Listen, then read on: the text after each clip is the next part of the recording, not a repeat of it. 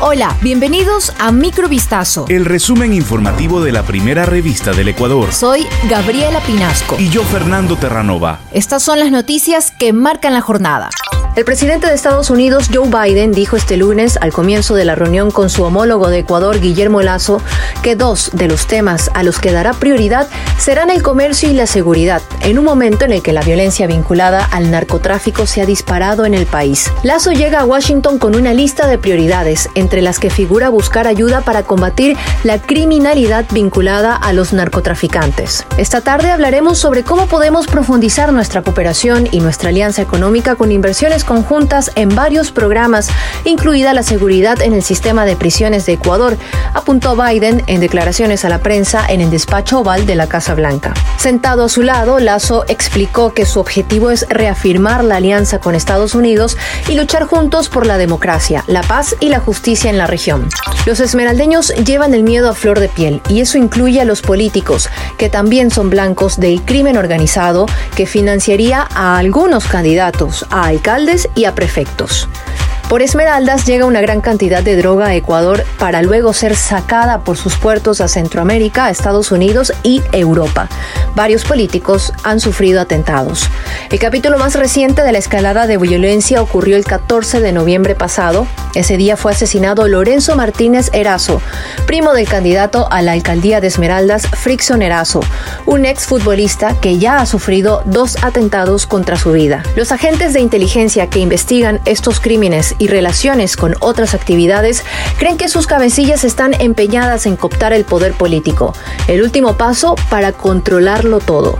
Lea el reportaje completo en vistazo.com. La Asamblea Nacional culminó su último día de actividades debido al receso legislativo que inició este lunes 19 de diciembre y finalizará el próximo 2 de enero del 2023 en medio de críticas por parte del gobierno nacional. El presidente del legislativo, Virgilio Saquicela, había convocado a los asambleístas a la instalación de la sesión número 833 para la posesión de Roberto José Romero Bombuchal como el nuevo superintendente de bancos.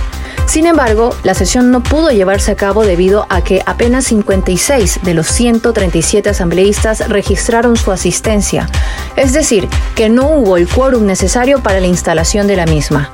Asimismo, el proyecto de ley orgánica reformatoria de las capacidades institucionales y la seguridad integral que estaba señalado en la agenda para segundo debate tampoco pudo llevarse a cabo. Los cuerpos de tres excursionistas fueron recuperados a 4.715 metros de altura en el volcán Antizana, ubicado a 50 kilómetros de Quito, según informó el cuerpo de bomberos de la localidad.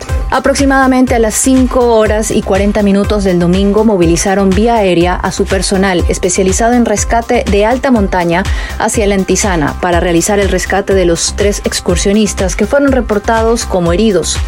Tras las labores de búsqueda y ubicación realizadas durante todo el día por el cuerpo de rescatistas, recuperaron los cuerpos de los tres a 4.715 metros de altura, quienes aparentemente fallecieron por haber caído en una grieta de dicho volcán. Esto fue lo que aseguró el cuerpo de bomberos de Quito. El organismo anotó que las labores de rescate las realizó de forma articulada con la Policía Nacional y la Asociación de Guías de Montaña. Entre las víctimas consta una niña de 10 años, identificada como Daira Isa, así como su tía Tatiana Chihuano y Luis Almachi. El astro Lionel Messi y sus compañeros de la selección serán recibidos como héroes el martes en Buenos Aires, donde millones de personas emocionadas aguardan su llegada para celebrar juntos la Copa del Mundo obtenida en Qatar 2022, la tercera que suma la albiceleste en su historia. El triunfo de Argentina ante Francia en un partido de leyenda que tuvo que llegar a los penales fue celebrado a lo largo de toda Argentina la noche del domingo por millones de hinchas exultantes sin que se presentasen incidentes. Solo en la avenida 9 de julio de Buenos Aires, donde se levanta el obelisco, se concentraron más de un millón de personas, según un estimado del gobierno de esa ciudad. Esto fue Microvistazo. El resumen informativo de la primera revista del Ecuador. Volvemos mañana con más. Sigan pendientes a vistazo.com y a nuestras redes sociales.